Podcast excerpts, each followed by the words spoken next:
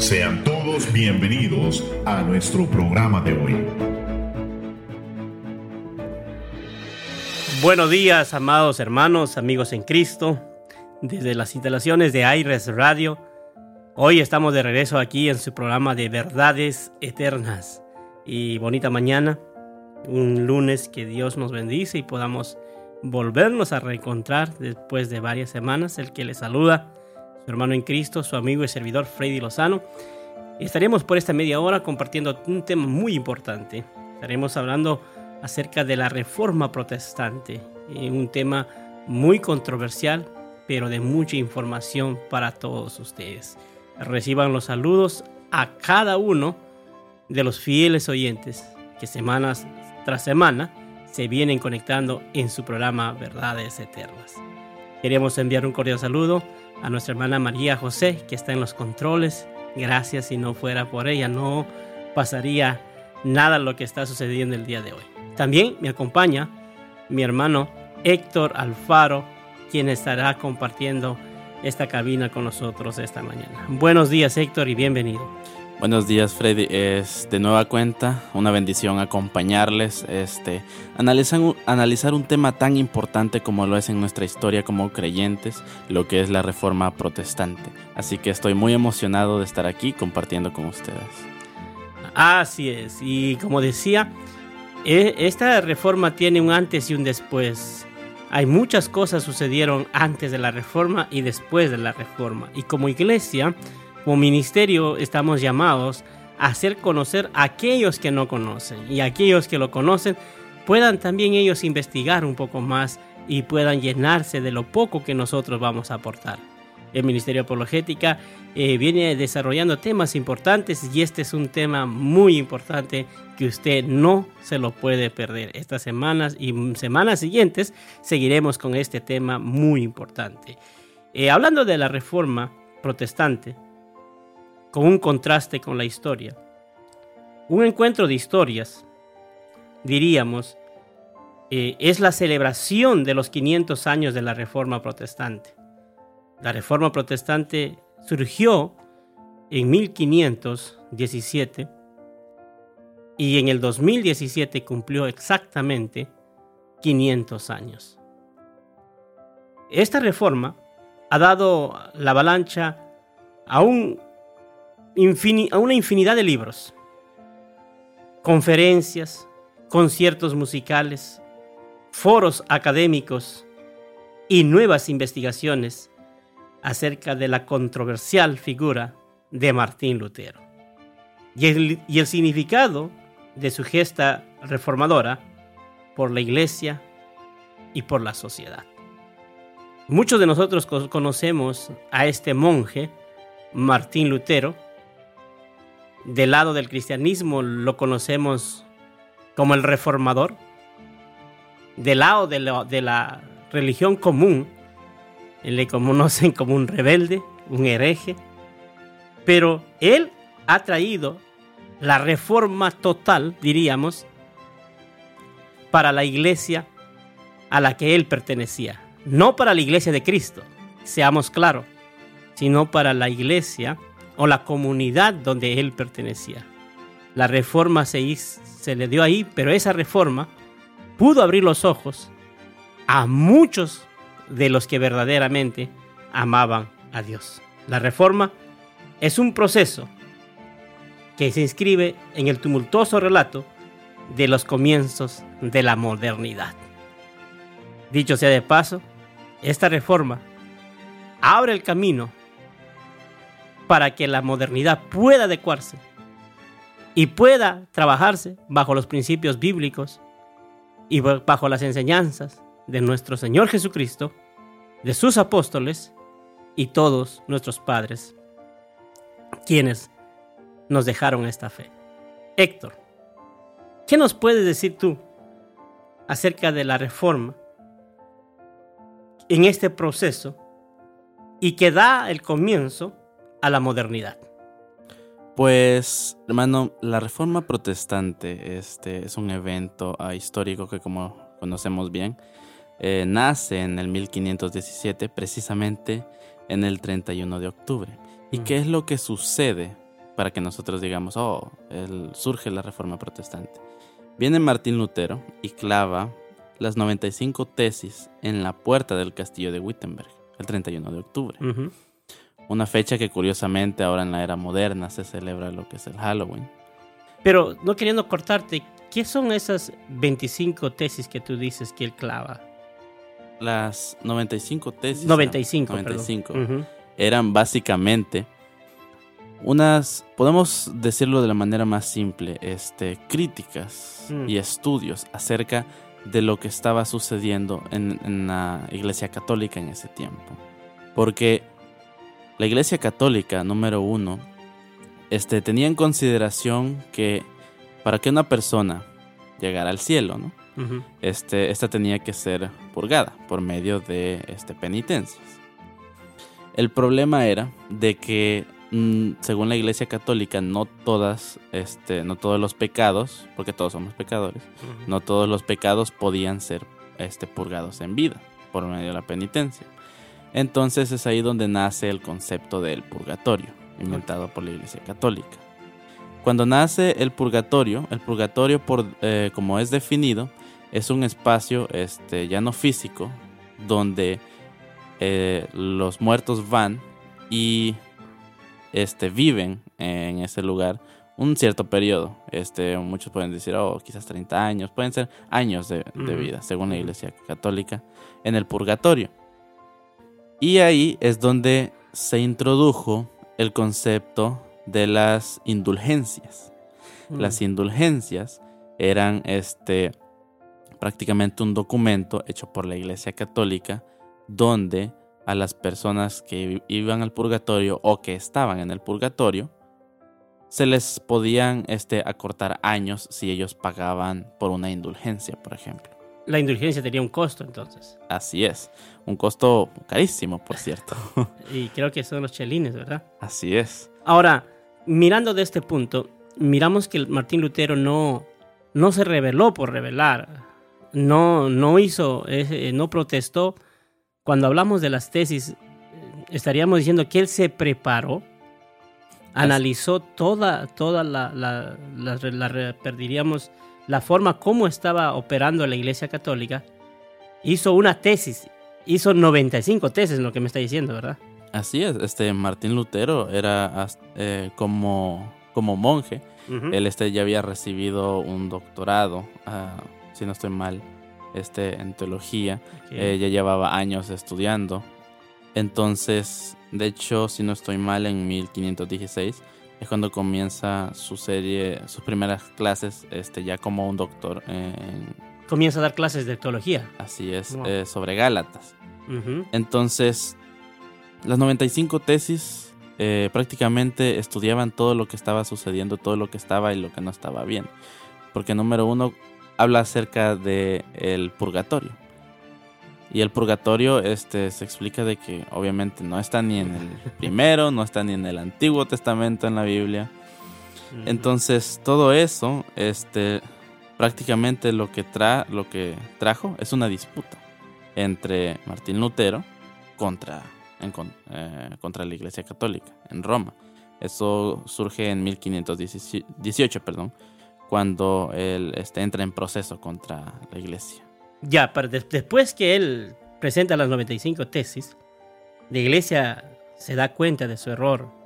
Se da, eh, y hoy, a la, luz de estos tiempos, podemos ver que pareciera que eso fuera un negocio, o era un negocio, no, no, queriendo tapar ¿verdad? el sol con un dedo.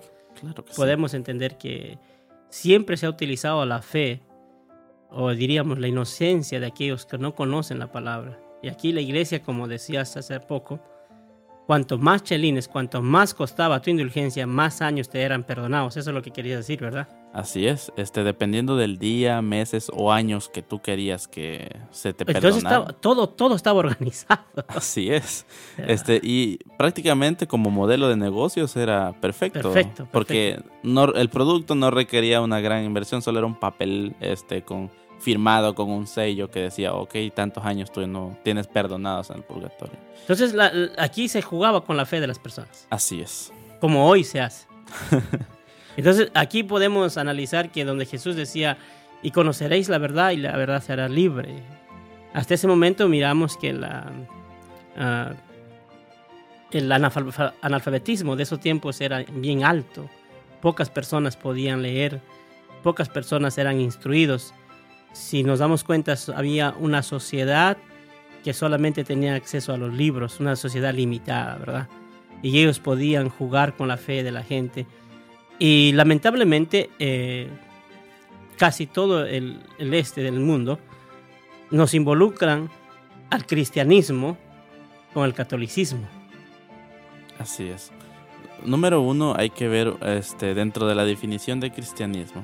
este, podemos dividir eh, el cristianismo católico y el protestantismo.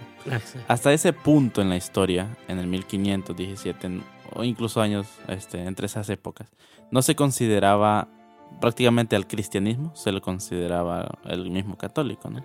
El catolicismo era el cristiano. En el, en el Medio Oriente, a todos los católicos nos conocen como cristianos. Así es, a todos los católicos les conocían como cristianos. ¿Por qué? Porque la única iglesia, este, y prácticamente la iglesia ah, católica en ese tiempo tenía un imperio. Este, ah, políticamente estaban ah, eh, en todo.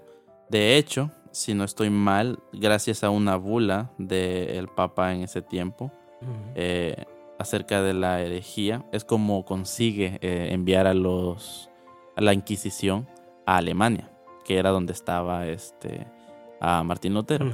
Y la Inquisición prácticamente se puso como un como una forma de poder de la Iglesia Católica en Alemania, algo que a los príncipes alemanes no les gustaba.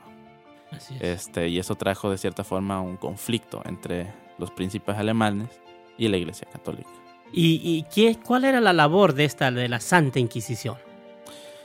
Pues de cierta forma, este, la, la Santa Inquisición se daba la tarea eh, de número uno de controlar este vamos a decirlo ah, de controlar el territorio. Este de que se garantizara de que la fe católica se estaba ejerciendo en ese lugar y que no hubieran cosas como otras religiones que se considerarían herejía por ejemplo. Entonces allá aquí a, a Martín Lutero se le conocía como un hereje. Así es porque cuando viene Martín Lutero y publica este, las 95 tesis, con eso vino la, la sola escritura. Y la sola escritura era básicamente de que todo, de que, de que era prácticamente una crítica de que, de que solamente la palabra de Dios era la única de la que nosotros podíamos tomar como verdad. Así es. Y de cierta forma, hermanos, eso es un balde de agua fría este, para lo que se podría considerar. Todas las, las, dogmas que tenía la Iglesia Católica se tira a la basura con, con cuando comienza algunas de las solas, porque son cinco solas, ¿verdad? Sí. Son cinco solas, una sola, la sola escritura, la sola, la sola palabra de Dios. Comienza a derribar quizás, diríamos, todo el, el, el sistema de negocio que habían organizado la iglesia lo tira Martín Lutero con, con solamente que nuestra base de nuestra fe es la palabra de Dios. Así es. Entonces, en resumen, en ese tiempo existía una gran necesidad de la reforma, porque había una paganización de, en el siglo IV, al punto, una paganización del cristianismo, al punto de que surgieron estas cosas, surgieron las indulgencias, todos los dogmas, prácticamente la, la fe se estaba este, la, iglesia estaba alejando a los creyentes lo más que podían de la fe. Mm. Porque la palabra de Dios, número uno, es gratis. O sea, no, uno no paga por, por, este, por recibir una Biblia, por ejemplo. Usted tiene la, ahora, es más, hoy en día usted puede googlear en su teléfono la Biblia y va a encontrar sitios con la Biblia, la mm. palabra de Dios. Entonces, prácticamente en la historia, este, vemos estas ocasiones donde vemos cómo la fe estaba siendo instrumentalizada para este, generar dinero. Porque en ese tiempo, la, si no estoy mal, el Papa eh, necesitaban dinero. Mm. así es como nacieron las indulgencias. Necesitaban dinero para construir, si no estoy mal, este, no sé si era la capilla, la basílica, así es. Necesitaban dinero para la basílica. Entonces las indulgencias eran un, una forma de, de conseguir dinero muy.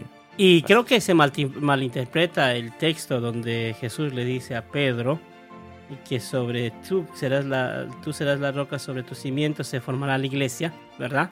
Así es. Y, y, y, comienzan, yo creo que comienzan a malinterpretar un, sacando un texto fuera de contexto y utilizando pues eh, la imagen de la iglesia que el Señor había dejado en construir la basílica y comienzan a utilizar la fe de las personas para lograr su cometido. Lograr su cometido. Nos vamos a una pausa y regresamos después de esta pausa musical.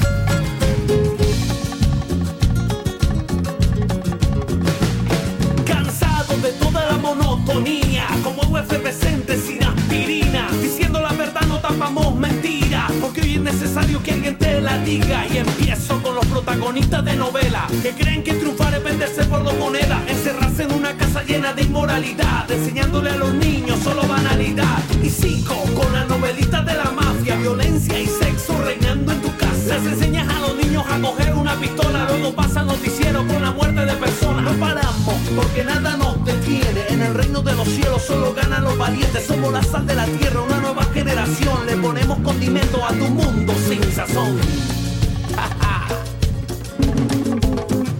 y esta es la canción de los que se cansan religioso, mentiroso y tacaño. Levanta tu mano si tú eres mi hermano, que juntos podemos cambiar este mundo raro. Esta es la canción de lo que luchamos, por un mundo nuevo, por un Dios soberano. Es nuestra reforma, eso es lo que importa, que seamos uno, no importa con uniforma. No me gusta Lady Gaga, tampoco Nicki Minaj, no me importa Katy Perry, Justin Bieber y demás. Y si hablo a ti, tú que te haces llamar salmista, cobrando 80 mil dólares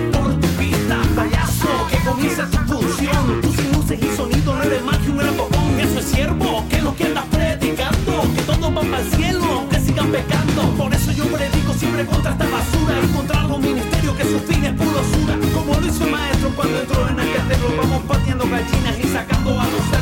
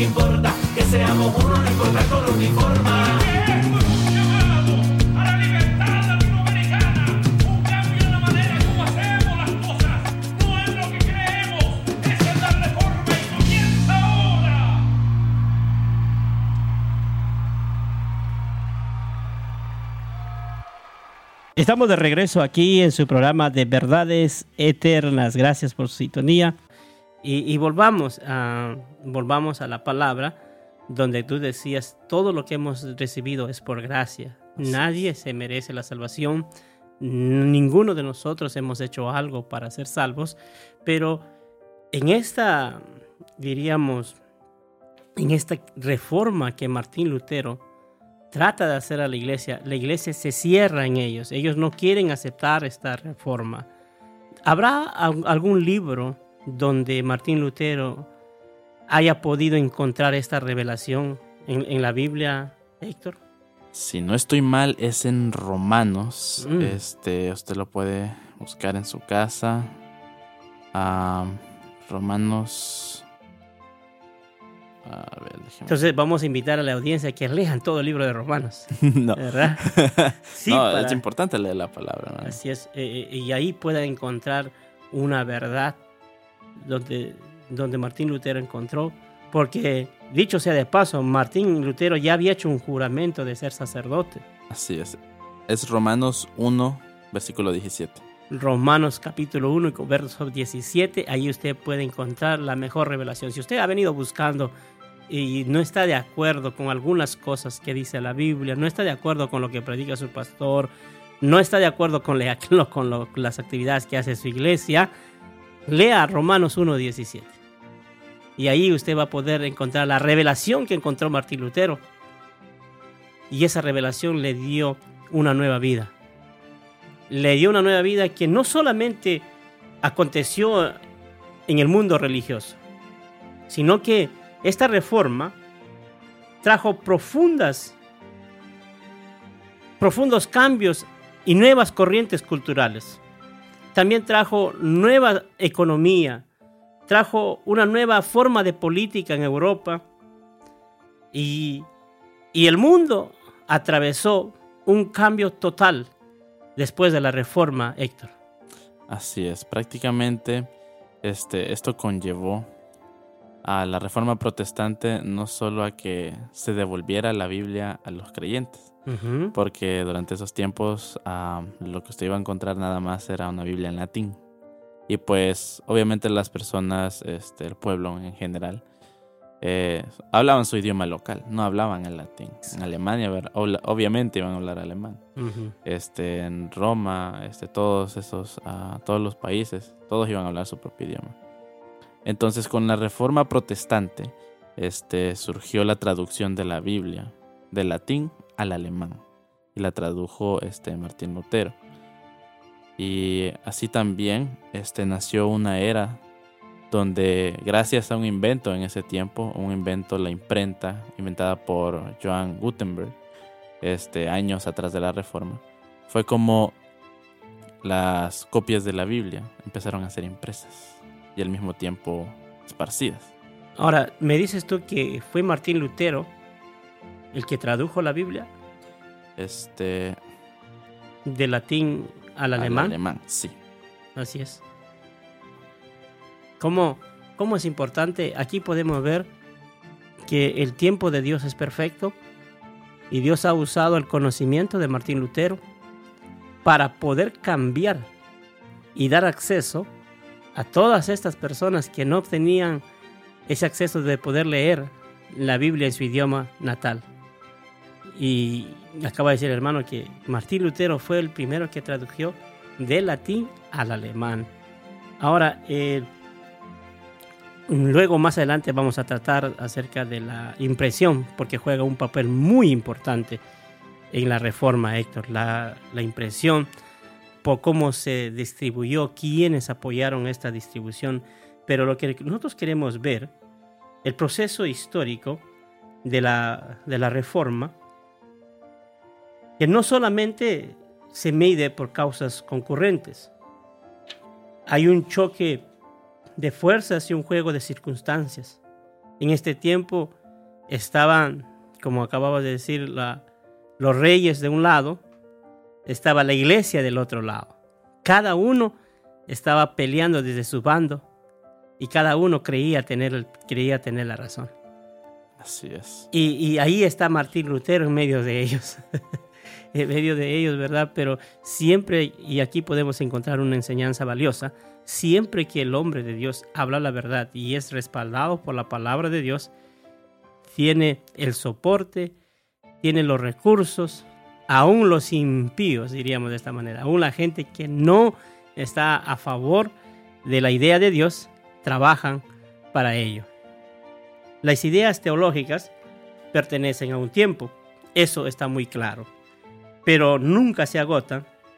En él no se debe todo el mundo que las vio nacer, sino la buscan. ¿Qué queremos decir con eso? Las ideas humanas terminan.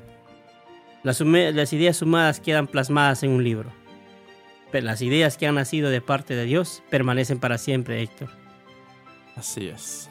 Y aquí podemos ver e, e, esta idea, yo creo que Dios la tuvo en, la, en el corazón de Martín Lutero para realizar la reforma.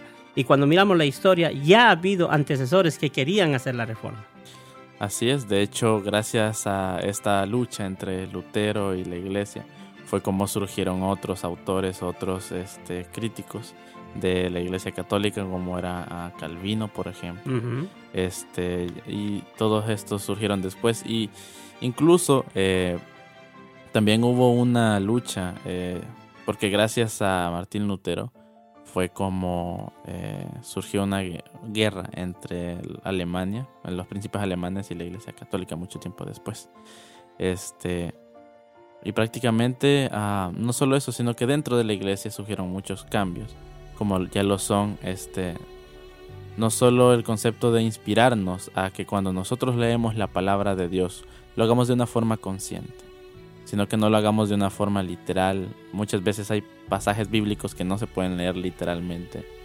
este, así que como iglesia aprendemos por medio de la reforma de que hay que leer conscientemente la Biblia y que cuando nosotros veamos algo que no es correcto, eh, por ejemplo, en nuestro medio, ya sean como ah, conceptos erróneos acerca de la, de la interpretación de la palabra, es nuestro trabajo este, investigar. estar seguros, estar este, siempre estudiosos de la palabra y también este, dar nuestra posición acerca de lo que la palabra de Dios dice. Amén. Ahora podemos ver que la teología cristiana, perdón, la teología cristiana de la Reforma es hija de su propio tiempo, ¿verdad? Pero también es madre y padre y partera de la iglesia y de los movimientos que nacieron de ella y que sobrevivieron durante siglos. Este ha sido su programa Verdades Eternas, amados hermanos. Volvamos a decir que la teología cristiana de la Reforma es hija de su tiempo. Es hija de su tiempo, pero también es madre y padre y partera de la iglesia y de los movimientos que nacieron con ella y sobrevivieron sobre siglos. La pregunta de esta mañana para usted, ¿usted de quién es hijo? ¿Usted a quién le cree, a quién le escucha? ¿Quién es su padre? Así que le invitamos a que no se pierda el siguiente programa. Estamos eh, eh, analizando un poco de la historia, dando un poco más de información acerca de la reforma protestante, haciendo un contraste con la historia. Este ha sido su programa Verdades Eternas. Se despide su hermano en Cristo, Freddy Lozano, y estuvo con nosotros Héctor, últimas tienes 40 segundos para despedirnos. Este ha sido siempre un programa más con ustedes, hermanos. La verdad me alegra mucho bastante estar aquí. Este, porque esto representa un gran impacto en nuestra historia como creyentes. Este, y sobre todo como teólogos. Amén. También queremos agradecer a María José, que estuvo desde los controles. Gracias, María José. Y nos vamos. No se deje de conectar este viernes el replis a las 8 y 30 de la mañana y la próxima semana seguimos con la reforma protestante en contraste con la historia. Bendiciones, hasta pronto. Gracias por escucharnos. Te invitamos a nuestro próximo programa.